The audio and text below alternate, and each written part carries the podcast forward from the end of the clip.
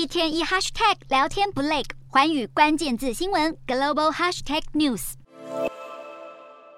中国各地疫情再起，在病毒扩散最严峻的四川成都与广东深圳，全员大规模检测与商店、地铁站暂停营业的防疫场景再次出现。成都当局宣布，自一日起展开连四天的全员核酸检测，并规定全体市民不准外出。虽然官方绝口不提封城两次，但实际情况已形同封城。其实早在成都宣布采取封控措施前，就有一名网友事先在网络上透露，成都即将封城。消息一传出，大批民众涌入菜市场抢购食物，疯狂囤积物资。超市里的蔬菜与鲜肉区更被抢购一空。不过，这一名释出消息的网友后来却被警方处以罚款，还遭拘留十五天。中国疫情重燃，除了影响民众生活外，率先收紧防疫的成都与深圳，刚好都是外资企业的供应链聚集地。其中，即将发表 iPhone 十四的苹果被问及是否受封城影响时，回应强调，厂区以及产线都维持正常的运作，无需过度担心。而同样有大量厂区位于成都的红海也表示，现阶段的生产照常运作，并会全力配合当地政府的政策。有鉴于今年稍早的上海封城经验，中国这一次防疫风控加剧了投资人们对于燃料需求受冲击的担忧，这也让国际油价在二日大跌。其中，西德州中级原油十月的交割价下跌二点九四美元，来到每桶八十六点六一美元；而伦敦北海布伦特原油十一月的交割价下跌三点二八美元，来到每桶九十二点三六美元。如果情况再严重下去，上海封城期间的供应链断供与各式各样的防疫乱象，恐怕会再次重演。